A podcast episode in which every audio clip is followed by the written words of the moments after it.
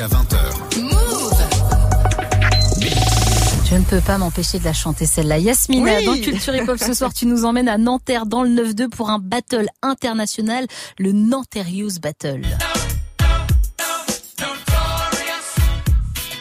Le Nanterius Battle fait forcément référence à Notorious Bah oui. B.I.G. Hein, forcément, et au jeu de mots avec Nanterre qui organisait donc samedi soir au Palais des Sports la première édition de son battle international de break. Alors pour une première, c'était comment?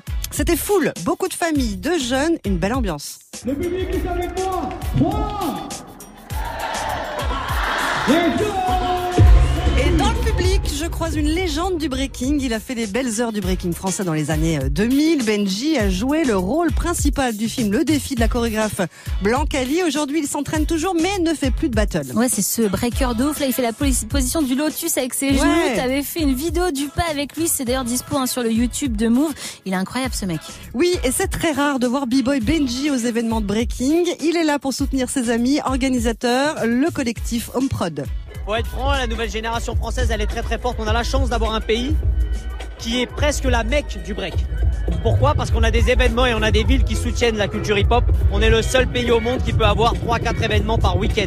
Et le niveau se ressent. Tu vois que les danseurs français ont plus de technique et ont plus l'habitude du terrain que d'autres pays. Ça se ressent. Je suis très content d'être là, moi, personnellement. Et c'est vrai qu'il y avait du niveau, hein. quatre catégories, Big Girl, B-Boy, Crew et Kids. Une belle soirée appréciée également par les deux Nantériennes, les Sisters. Evan, 26 ans, et Matt, 22 ans. Elles ont acheté leur place pour assister à leur premier battle de break. C'est- ouf, c'est- il y a une musicalité de fou malade, il y a une super bonne ambiance. Et franchement, je pense que les gens qui n'étaient pas là aujourd'hui vont le regretter. Euh, moi, ce que j'aime dans le break, c'est un peu comme euh, pour les cascades. Pour moi, j'ai l'impression que c'est des cascadeurs et des danseurs en même temps. Et c'est la combinaison des deux mondes que je trouve impressionnante. Surtout quand on les voit faire des figures. Enfin, il y a une maîtrise du corps, de la musicalité, de la technicité que, que je trouve fabuleuse dans le break en fait. Ils ont des corps de fou malade, il et elle. Euh, et franchement, ça m'inspire. Et je pense que ma prochaine session d'abdos, bah, je penserai à ça pour, pour me motiver un peu plus. Et puis pas très loin de la scène, il y avait Corée, prof de break à Nanterre. Il a une vingtaine d'élèves et pour eux, c'est aussi important d'assister à cet événement. J'ai envie qu'ils kiffent aussi, qu'ils prennent cette vibe et qu'ils voient ce que c'est aussi le, le vrai, le, le break, parce qu'il y a le break underground, les petits battles de quartier, etc.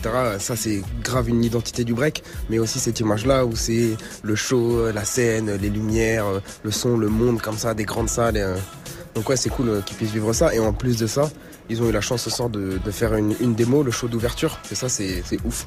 Bon, Yasmina, les jeunes, ils ont kiffé. Ah, carrément, scotché devant la scène. Et puis je suis retournée voir les sisters de Nanterre dans le public. Elles ont pas l'air d'être tout à fait d'accord avec le jury. J'aimerais, j'aimerais un entretien privé avec chacun des jurés pour comprendre deux, trois, Non, c'est vrai qu'il y a une grande technicité, mais il y a des passages où ça a voté à l'unanimité pour l'un, quand clairement pour moi c'était l'autre partie qui avait gagné. Donc il y a des fois je comprends vraiment pas euh, les, critères et j'aimerais bien, je pense que ça serait cool qu'il y ait une partie un peu plus pédagogique, éducative de temps en temps pour nous dire ce qu'ils recherchent. Et les jurés ont l'air super bons. C'est vrai que sur trois personnes, j'aurais beaucoup apprécié qu'il y ait aussi une femme euh, pour juger un, concours mixte.